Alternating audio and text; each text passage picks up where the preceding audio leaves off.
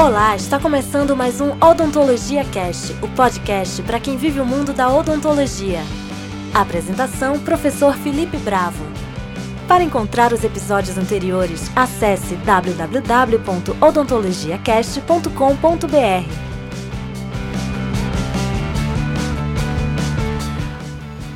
Olá, meus amigos do Odontologia Cast, eu sou Felipe Bravo e este é mais um programinha sobre odontologia. E o assunto hoje é polêmico, porque a gente vai falar de recessão gengival. Qual é a causa da recessão gengival? Para conversar comigo sobre esse tema, eu trago o meu amigo, o professor Alisson Guedes, especialista e mestre em periodontia, sócio-diretor da Interpério. E eu quero perguntar de cara para ele, Alisson, se a gente covar com força, com aquelas cerdas duras, isso é o fator principal para causar recessão gengival? Explica pra gente. Olá pessoal, de fato o Bravo está querendo causar nessa pergunta dele, porque afinal de contas já é um assunto polêmico, ele já começa perguntando esse tipo de, de questão. Vamos lembrar o seguinte: recessão gengival é a migração apical da nossa margem da gengiva. Então, frequentemente isso vai acontecer por conta do tipo de fenótipo tecidual que a gente tem e processos inflamatórios nesse tecido. Então, é uma regrinha básica que a gente deixa muito claro. Processos inflamatórios em fenótipos finos teremos como resultado recessão gengival.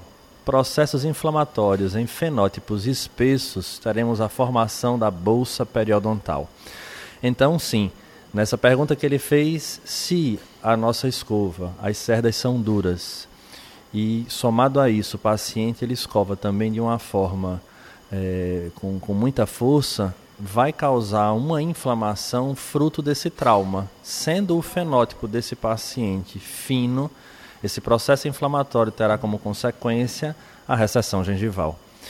Daí a gente pode tirar outras conclusões. Se a causa da recessão é de fato a presença do processo inflamatório, fica a pergunta: trauma de oclusão consegue realmente causar inflamação em gengiva?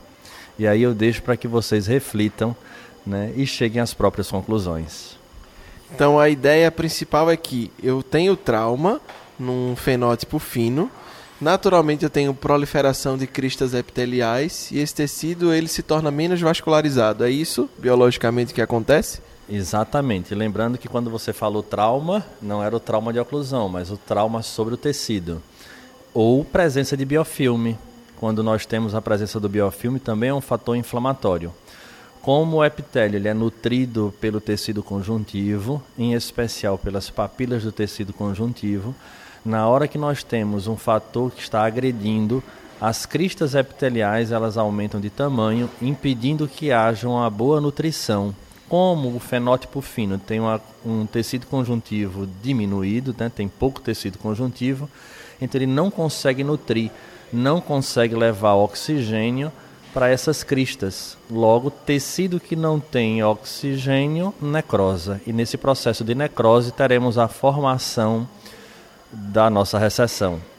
Daí a questão do tecido espesso, fenótipo espesso, conseguir manter-se em posição. Ou seja, acontece o processo inflamatório, aumenta-se o tamanho das cristas, mas como há uma grande quantidade de tecido conjuntivo ou lâmina própria, ele consegue manter essa oxigenação. No entanto, os efeitos da inflamação fazem com que haja reabsorção da nossa crista óssea. Daí a formação de bolsa e não da recessão. Alisson, para o pessoal se situar, né, antes de avaliar um paciente do ponto de vista periodontal, com a visão da periodontia, características básicas de um fenótipo fino, né, delgado, para um fenótipo espesso? A gente vai observar algumas características básicas, né? Primeiro, é, as papilas são finas e são compridas, são longas. Os, os dentes normalmente são triangulares.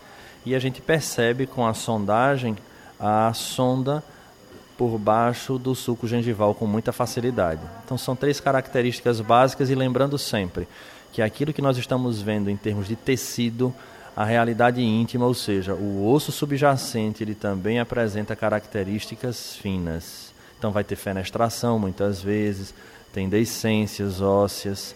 E o espesso seria o oposto. Frequentemente a gente vai ter uma maior quantidade de tecido em direção à coronal do elemento dentário.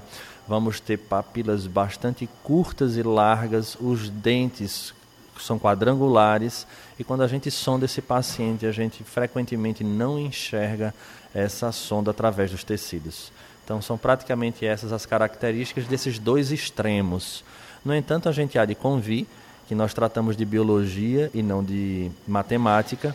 Então, essas seriam as características dos extremos. No meio existe os fenótipos intermediários, que ora vão apresentar características do fenótipo espesso, ora características do fenótipo fino. E aí segue mais uma dica.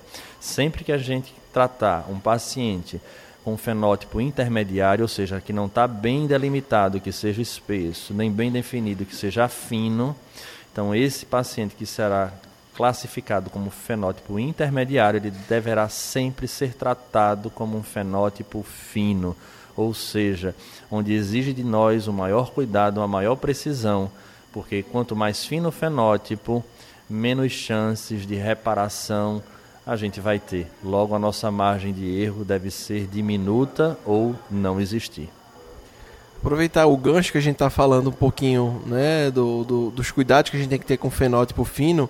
Paciente que apresenta aquele black space, ah, com o passar do tempo, ele percebe uma área mais escurecida, porque a papila que antes ela estava naquela posição, ela desapareceu, né, e o paciente acha que tem sempre alguma coisa suja entre os dentes, né, e que a gente classifica clinicamente como black space. Para que eu tenha papila naquela região, qual é a condição básica para isso? Gente, isso é um trabalho clássico de um profissional, de um pesquisador chamado Tarno, e ele nos traz o seguinte, que os pacientes terão papila frequentemente quando eles tiverem uma distância cervical de 2 milímetros e uma distância do ponto de contato à crista óssea em torno de 5 milímetros. Sempre que a gente tiver isso, frequentemente o paciente terá papila. Vale lembrar que papila é tecido mole e quem molda tecido mole são os dentes. Daí a importância dos dentes estarem na sua posição natural, alinhados e nivelados, sempre. Dessa forma, frequentemente teremos eh, a papila preenchendo essa área que viria a ser do black space caso não houvesse o preenchimento pelo tecido gengival. Excelente, são assuntos que estão sempre nas rodinhas de é, papo odontológico e é muito bom para a gente esclarecer essas dúvidas. Agradeço ao meu colega Alisson Guedes. Voltamos a qualquer momento com um assunto relevante da odontologia. Um abraço e até a próxima.